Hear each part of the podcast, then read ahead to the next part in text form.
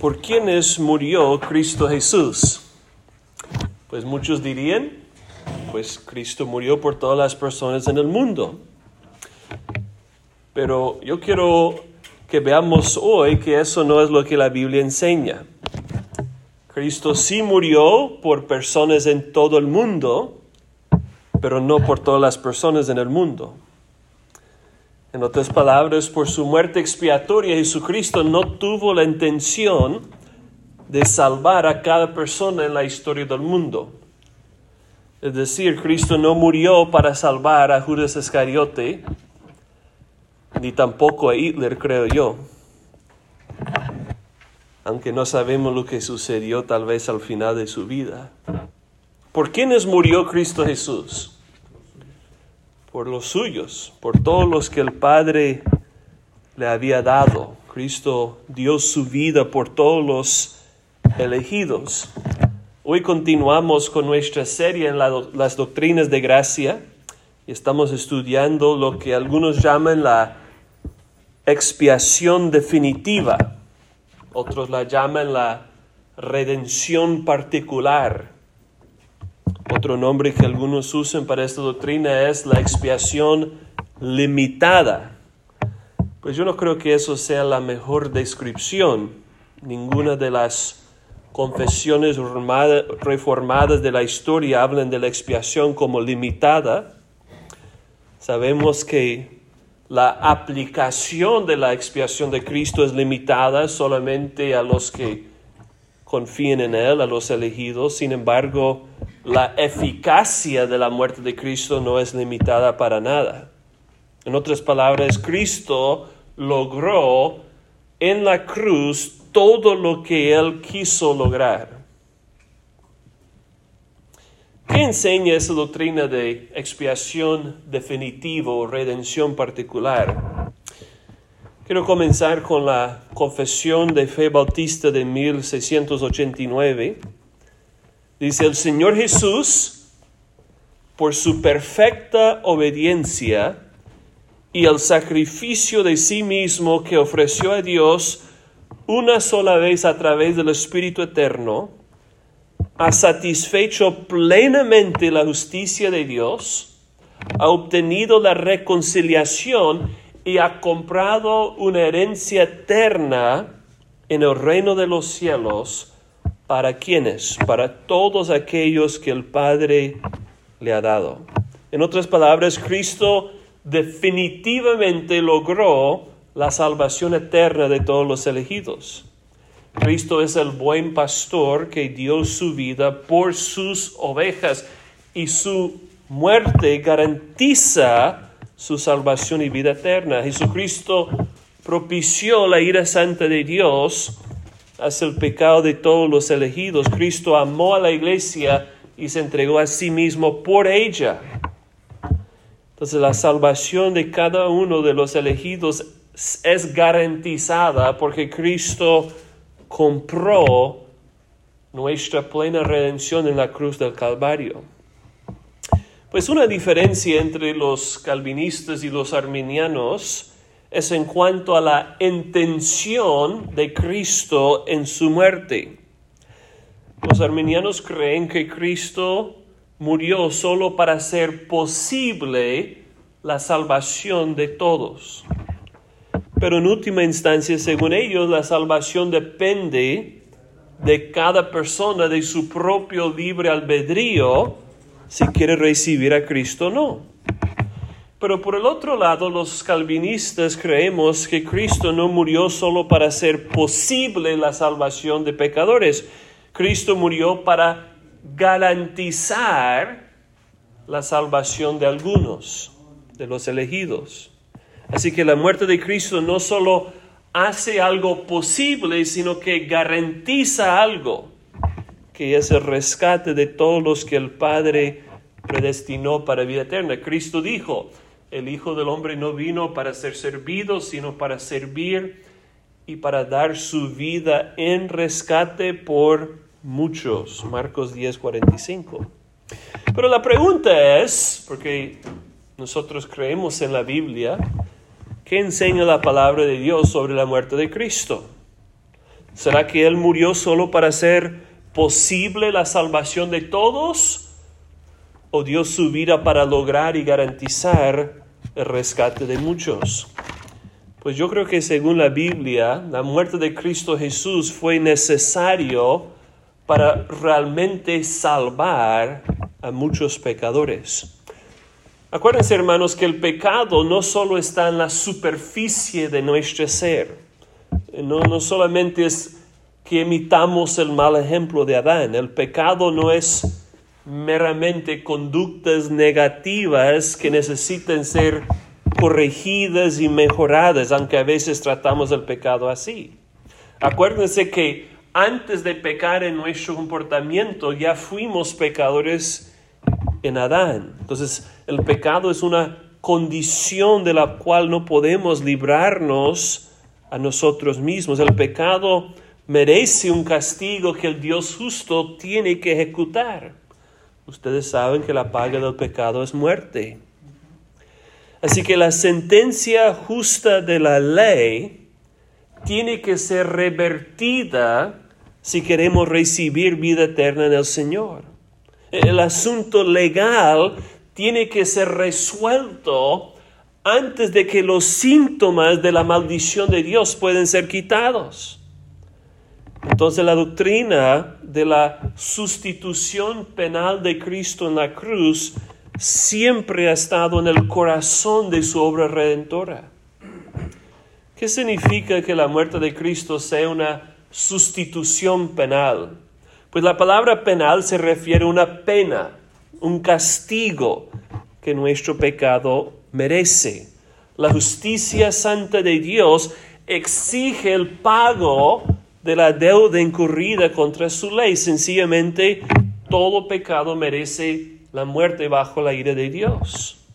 Entonces, esa es la palabra penal. La palabra sustitución indica que otra persona fuera de nosotros es el que tiene que pagar nuestra deuda.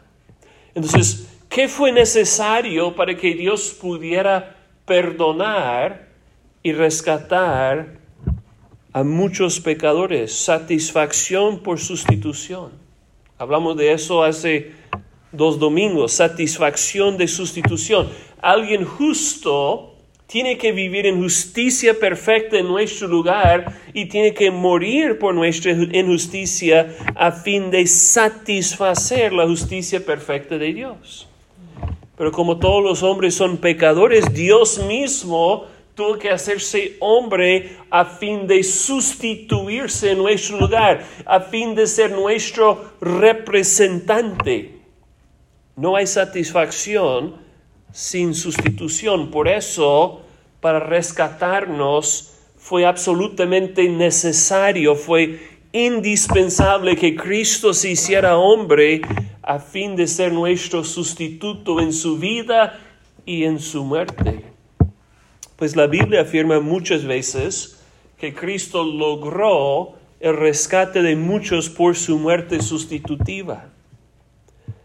Isaías 53 es un texto que enfatiza la sustitución penal de Cristo. Ciertamente llevó él nuestras enfermedades, sufrió nuestros dolores. Nosotros le tuvimos por azotado, por herido de Dios y abatido.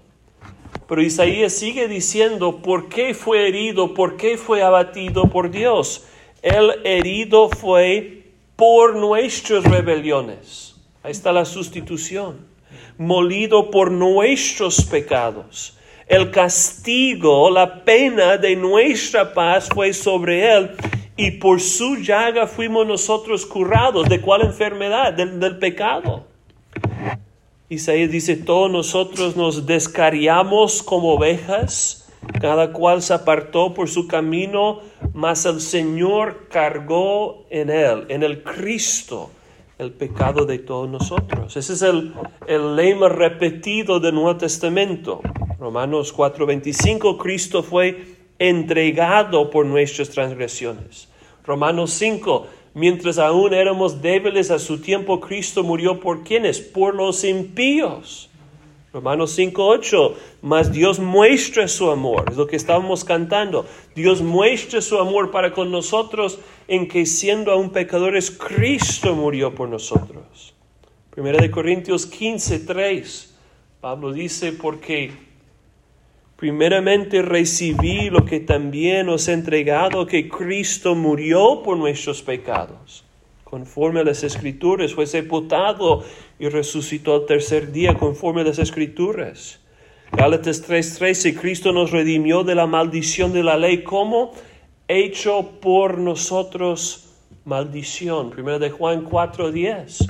En esto consiste el amor, no en que nosotros hayamos amado a Dios, sino en que Él nos amó a nosotros y envió a su Hijo en propiciación por nuestros pecados.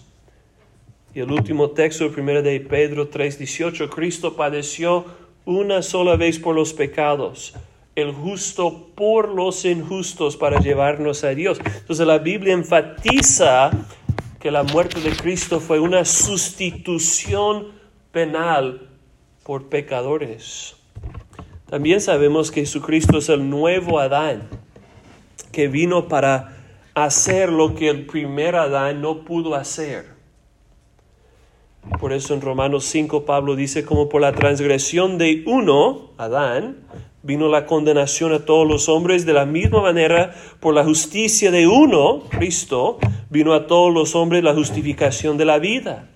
Porque así como por la desobediencia de un hombre, Adán, los muchos fueron constituidos pecadores, así también por la obediencia de uno, Cristo, los muchos serán constituidos justos. Entonces Jesucristo, no solo por su muerte y resurrección, sino también por su vida obediente, vino a deshacer la obra del primer Adán. De Adán todos recibimos muerte, pero de Cristo recibimos vida. De Adán condenación, de Cristo justificación. Todo lo que perdimos en Adán recibimos mucho más en Cristo. Pablo dice en Romanos 5:17, si por la transgresión de uno solo, Adán, reinó la muerte, mucho más reinarán en vida por uno solo Jesucristo los que reciben la abundancia de la gracia y del don de la justicia. En Cristo hemos recibido muchísimo más de lo que perdimos en el primer hombre. ¿Y qué enseña todo eso? sobre el alcance de la obra consumada de Cristo en la cruz. Yo creo que básicamente hay tres opciones. La primera opción es que la muerte de Cristo haya redimido a cada persona en la historia del mundo. Esa es la primera opción. Pues la Biblia dice que Dios amó al mundo y Cristo murió por el mundo. Así que algunos han concluido erróneamente que fue el propósito de Cristo salvar a cada persona que jamás ha vivido o vivirá. Eso se llama el universalismo. La idea que al final de cuentas nadie será enviado al infierno y todos serán salvos. El gran problema es que eso no encaja con lo que la Biblia enseña, no encaja con lo que Jesucristo enseñaba. Según Cristo en Mateo 25, Él volverá para apartar a las ovejas de las cabras. Cristo dirá los que no creen en Él, apartaos de mí, malditos, al fuego eterno preparado para el diablo y sus ángeles. Muchos no quieren pensar que habrá personas sufriendo por toda la eternidad en el infierno, pero es lo que Cristo dice. En segundo de Tesalonicenses 1, Pablo habla de los que no conocieron a Dios ni obedecen al Evangelio de nuestro Señor Jesucristo, los cuales sufrirán pena de eterna perdición, excluidos de la presencia del Señor y de la gloria de su poder. Y Apocalipsis 20:15 dice sencillamente, el que no se halló inscrito en el libro de la vida fue lanzado al lago de fuego. Así que según la Biblia es muy claro que el universalismo no es la opción correcta no todos serán salvos al final. Pues una segunda opción es que la muerte de Cristo hizo posible la salvación de cada persona en el planeta.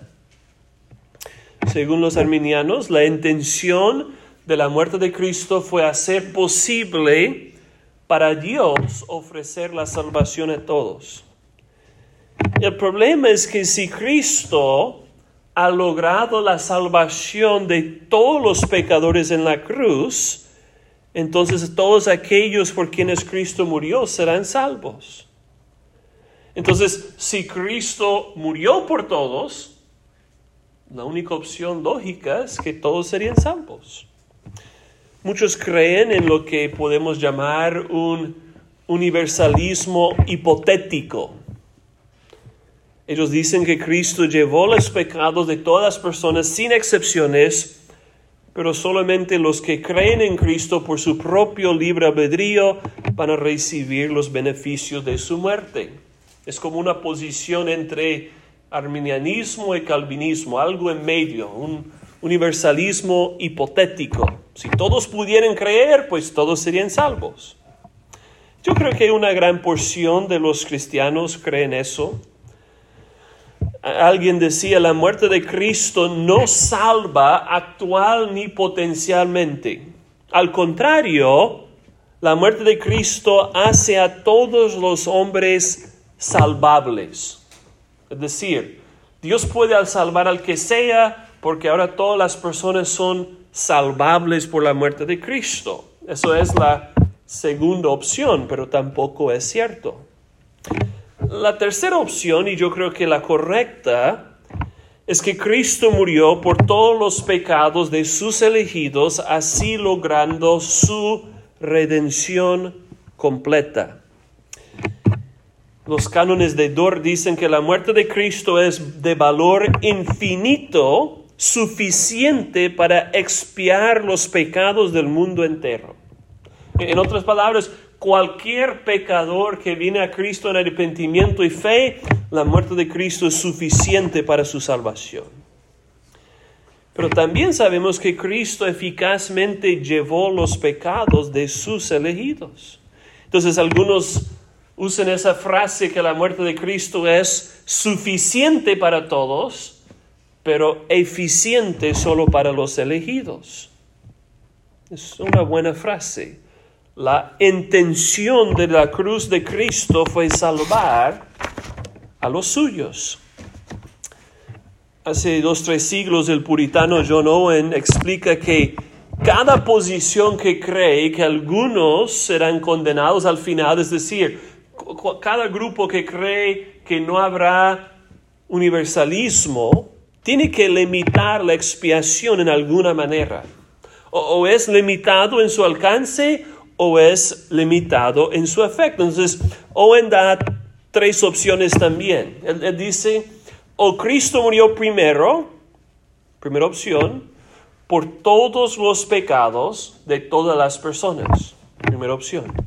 O segundo, algunos de los pecados de todas las personas. O tercero, todos los pecados de algunas personas. Esas son las tres opciones. O Cristo murió por todos los pecados de todas las personas, por algunos de los pecados de todas las personas, o por todos los pecados de algunas personas. Y bíblicamente la última opción es correcta. Cristo se dio a sí mismo para expiar todos los pecados de algunas personas de sus elegidos. Pues yo creo que hay muchos argumentos a favor de esa doctrina de expiación definitiva o redención particular. En primer lugar, esa doctrina enseña que Cristo realmente salva. Cristo de verdad salva. Jesucristo no vino solamente para hacer posible una salvación para todos. Él vino para lograr, para garantizar la salvación de algunos. Cristo no es solo un ofrecedor de salvación. Él es un salvador, el único salvador de pecadores. Entonces Cristo no logró una redención hipotética. Él hizo una redención actual y verdadera para todos los que el Padre le había dado. Como hemos mencionado, Cristo dio su vida por sus ovejas, garantizando la salvación de cada una de ellas. La muerte de Cristo hace segura la salvación de su novia elegida. Todas las personas, escuchen eso, todas las personas por las cuales Cristo murió serán regeneradas, redimidas, reconciliadas y rescatadas por Dios. Por medio de la fe nosotros recibimos a Cristo y todos los beneficios que Él logró en la cruz. Entonces el hecho de que la obra de Cristo es consumada, fue hecha una vez para siempre, implica que no hay nada más que los pecadores tienen que hacer para ser salvos. La única condición es venir a Cristo en arrepentimiento y fe, porque Cristo logró la salvación de pecadores. Así que en primer lugar, la expiación es definitiva porque Cristo realmente rescata pecadores por su muerte expiatoria. En segundo lugar, la redención particular enfatiza la relación entre la Trinidad y la redención. En los consejos eternos de la Santa Trinidad, en el pacto de la redención entre el Padre, el Hijo y el Espíritu Santo, el Padre eligió a cierto número de pecadores y les garantizó a su Hijo como su sustituto y mediador, con su Espíritu prometiendo atraerlos a Cristo para que reciban en Él todos los beneficios de la salvación. Hermanos, nuestra redención es una obra trinitaria que el Señor planificó desde antes de la fundación del mundo. Cristo nunca dijo que Él vino para hacer posible la salvación de todas las personas, sino que Él vino para realmente salvar a todos los que el Padre le había dado. El Señor dice en Juan capítulo 6, todo lo que el Padre me da, vendrá a mí y al que a mí viene no le echo fuera, porque he descendido del cielo no para hacer mi voluntad, sino la voluntad del que me envió. Y esta es la voluntad del Padre el que me envió, que de todo lo que me diere, no pierda yo nada, sino que lo resucite en el día postrero. Y al final de su discurso, Cristo dice, es por esto que os dije que ninguno puede venir a mí si no le fuere dado por el Padre.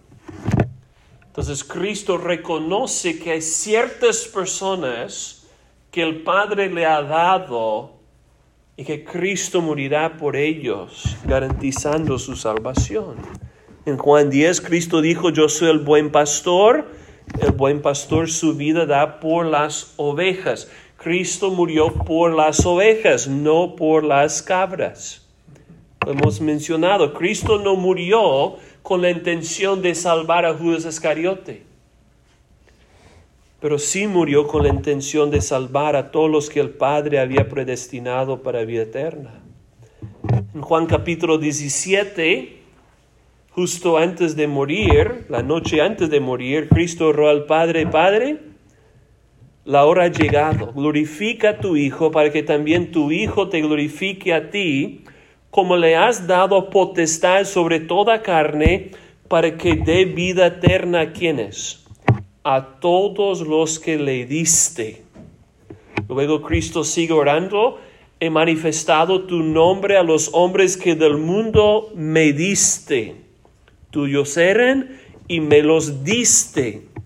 Cristo dice, yo rego por ellos, no rego por el mundo, sino por los que me diste a través del Evangelio de Juan hay mucha evidencia de un pacto eterno entre las tres personas de la Trinidad con el Padre dando un pueblo a su Hijo. Hay ciertas personas que el Padre dio a su Hijo para que formaran parte de su cuerpo. En las cartas del Nuevo Testamento hay mucho concuerdo entre la voluntad y la obra del Padre, del Hijo y del Espíritu Santo en la elección, la redención y la regeneración de pecadores. La Biblia enseña con mucha claridad, y lo hemos visto, que el Padre escogió a muchos, no a todos, pero a muchos para vida eterna en Cristo. Efesios 1, Romanos 9, muchos otros textos. La Biblia también enseña que el Espíritu Santo es el que llama eficazmente a los elegidos para unirlos con Cristo por medio de la fe. Aunque los elegidos sí tienen que llegar a una fe personal en Cristo para salvación, esa fe es por la gracia soberana de Dios, no por su propio libre albedrío. El Espíritu es el que atrae a los elegidos a Cristo dándoles fe en Él. Así que hermanos, nuestra salvación no es por una cooperación entre Dios y nosotros, es por la cooperación entre las tres personas de la Trinidad en unidad con el Padre y con el Hijo, y con perdón, en unidad con el Padre y con el Espíritu, el propósito de Cristo fue salvar a los elegidos. Escuchen esto. Si el Padre no eligió a todos, y si el Espíritu no llama eficazmente a todos, ¿por qué creeríamos que el Hijo murió por todos? Yo, creo que de todos los cinco puntos del calvinismo, yo creo que la redención particular es la más rechazada por los cristianos. Hay muchos cristianos que me dicen, yo creo en cuatro de los cinco puntos, pero me choco con eso de la expiación definitiva. Yo no puedo creer que Cristo no murió por todos. Pero hermanos, pensémoslo.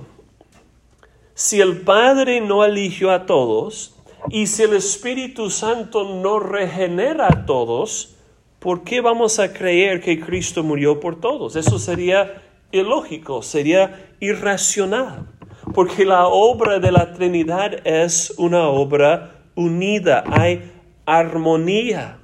Cristo murió por las mismas personas que el Padre eligió antes de la fundación del mundo y por las mismas personas que el Espíritu Santo regenera dándoles nueva vida con Cristo.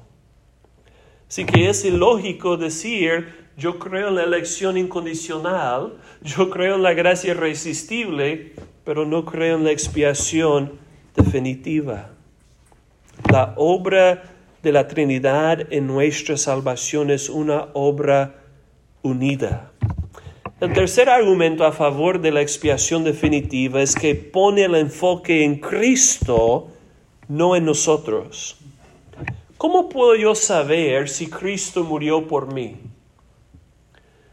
La pregunta es, o perdón, la respuesta es que miramos a Cristo. Todos los que vienen a Cristo en arrepentimiento en fe, confiando en Él para salvación, pueden saber que Cristo dio su vida por ellos. No hay personas que vienen a Cristo y dicen, Cristo, yo quiero que tú me salves. Y Cristo dice, no, lo siento, no morí por ti. No, eso no sucede. Si tú quieres saber que Cristo murió por ti, solo tienes que venir a Cristo pidiendo salvación, confiando en Él. Pues si creyéramos que Cristo murió por todos, tendríamos que concluir que muchas de las personas por las cuales Cristo murió serán perdidas. Eh, ¿Cómo podemos decir, Cristo murió por cada persona en la historia del mundo, pero hay millones y millones de personas por las cuales Cristo murió que van a terminar en el infierno? Eso significaría que la obra de Cristo fue un gran fracaso. ¿Y qué de la promesa de Cristo? Que ya no perderá ninguno de los que el Padre le ha dado. Entonces nosotros predicamos a Cristo como el Salvador suficiente para todos los pecadores. Y cuando alguien confía en Cristo hay certeza que ningún pecado, ni pasado, ni presente, ni futuro, ningún pecado puede separarnos del amor de Dios en Cristo. ¿Por qué? Porque Cristo ya pagó el precio por cada uno de nuestros pecados. Yo me acuerdo cuando yo tenía unos 15, 16 años, eh, yo estaba en la iglesia Bellevue, teníamos este, una clase con los jóvenes y el profesor estaba hablando sobre, el maestro de la clase, sobre la importancia de confesar nuestros pecados a Dios. Y, yo le hice la pregunta, pero ¿qué tal si en algún momento yo cometo un pecado y luego paso un bus y me atropella y me muero y no tuve tiempo de confesar mi pecado? ¿Qué pasa conmigo? Y ella me dijo, no sé, no sé si va a ir al cielo o no. Y yo pensé, ¿cómo es posible?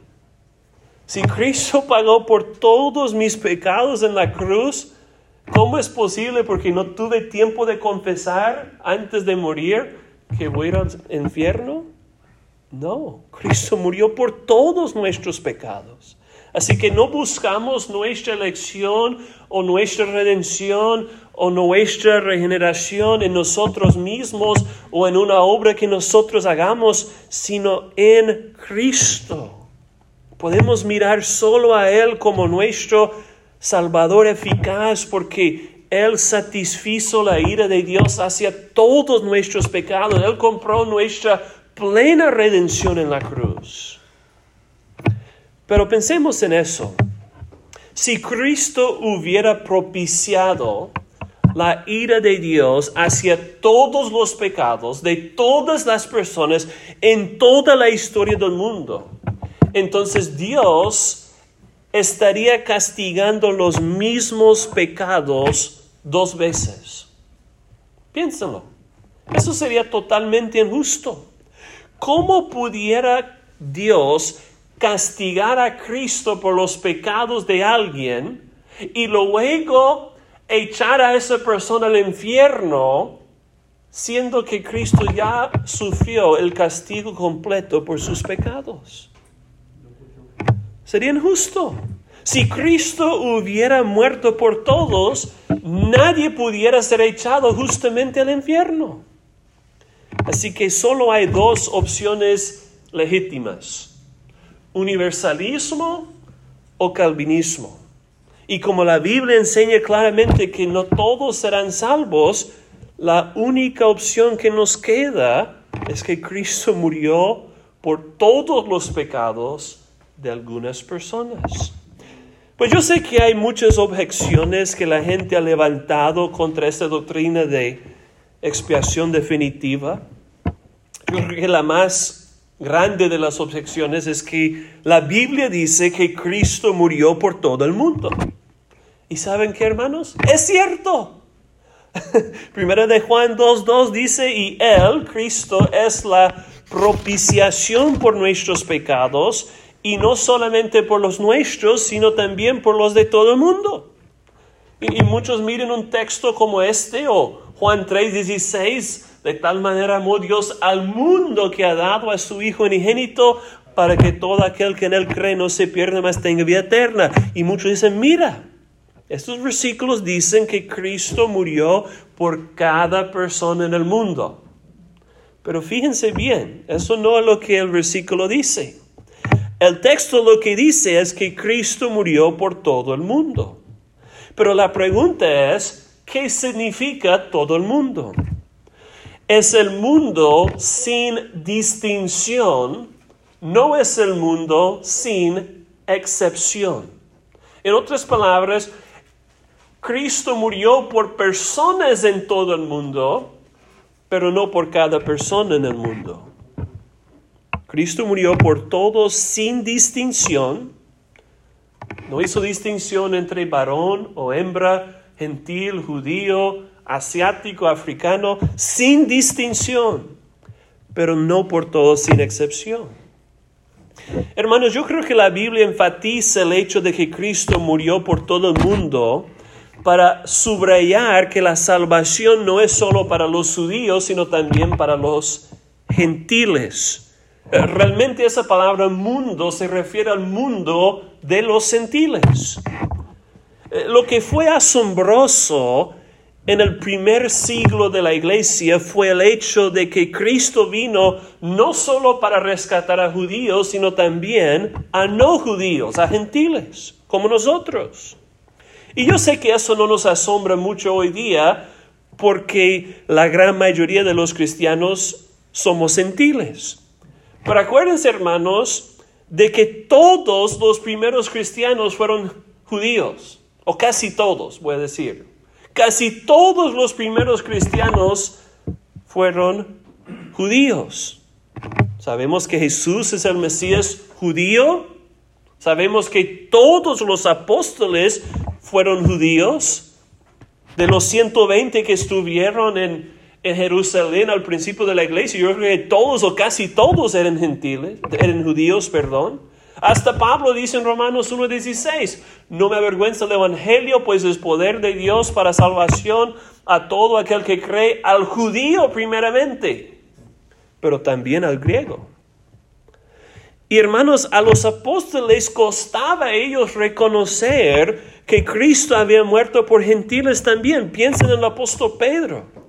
Él, tuvo que recibir la misma visión del cielo tres veces para que se levantara del, del, techo y se fuera a predicar el Evangelio a Cornelio, que fue un gentil. No fue fácil para los judíos entender que Cristo vino para redimir a gentiles también.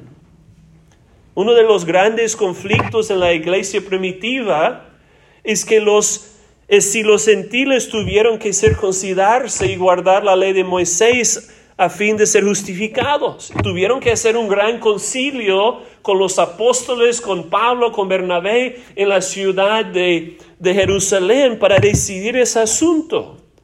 Pero los apóstoles reconocieron que no fue necesario que los gentiles se circuncidaran o que guardaran las leyes de Moisés. ¿Por qué? Porque la justificación de los gentiles es la misma de las judías, solo por la gracia de Dios, solo por medio de la fe en Cristo Jesús. Así que hermanos, para ellos fue muy difícil aceptar Cristo murió no solo por judíos, sino también por gentiles. Por eso la Biblia habla tanto de que Cristo murió por todo el mundo. Nosotros creemos eso. Creemos que Cristo es el Cordero de Dios que quita el pecado del mundo. Yo lo creo.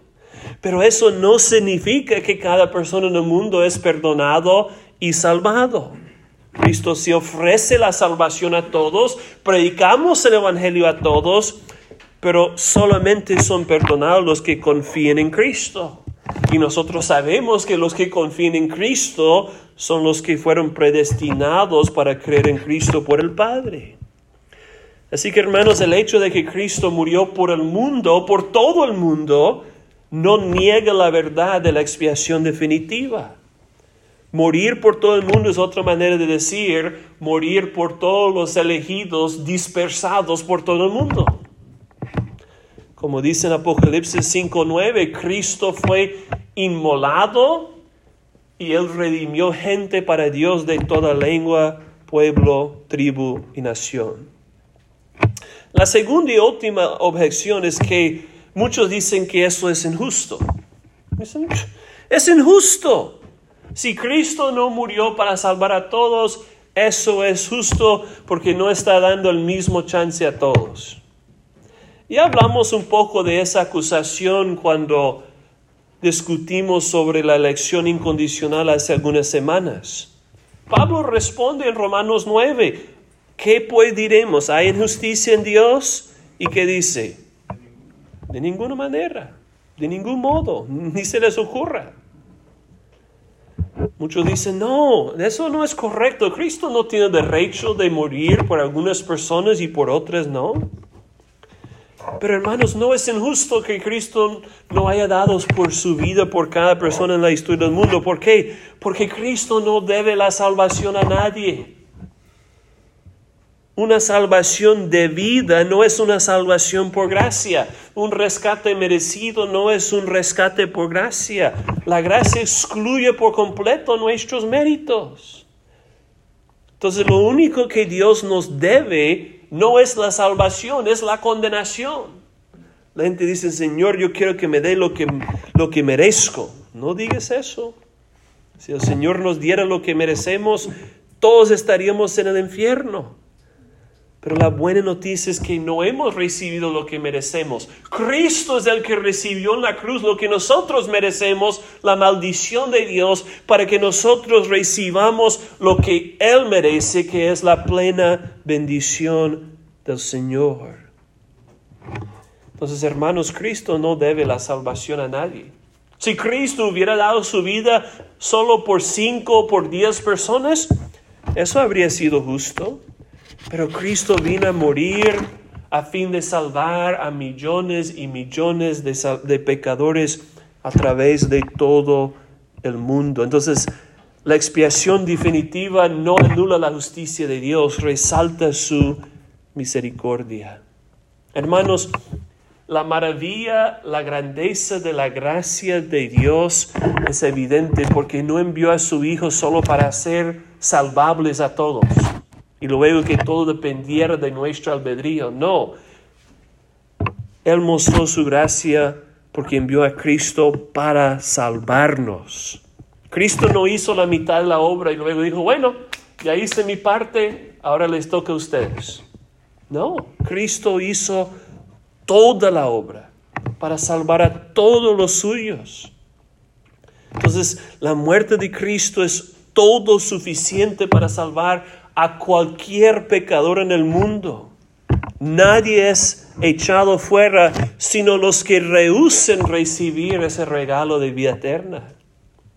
En el día de juicio los creyentes solo podremos agradecer a Dios por nuestra salvación y los incrédulos solamente podrán echar la culpa a sí mismos por su rechazo del Evangelio.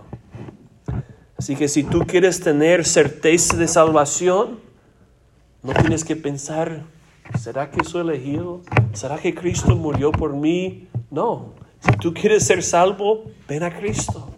Si tú quieres ser perdonado, ven a Cristo. Si tú quieres ser justificado, ven a Cristo. Si tú quieres disfrutar de comunión con Dios para siempre, lo único que tienes que hacer es venir a Cristo en arrepentimiento y fe. El Señor jamás rechazará a los que vienen a Cristo. Y si tú has venido a Cristo, o si tú vienes a Cristo esta noche, tú puedes decir con certeza, Cristo murió por mí.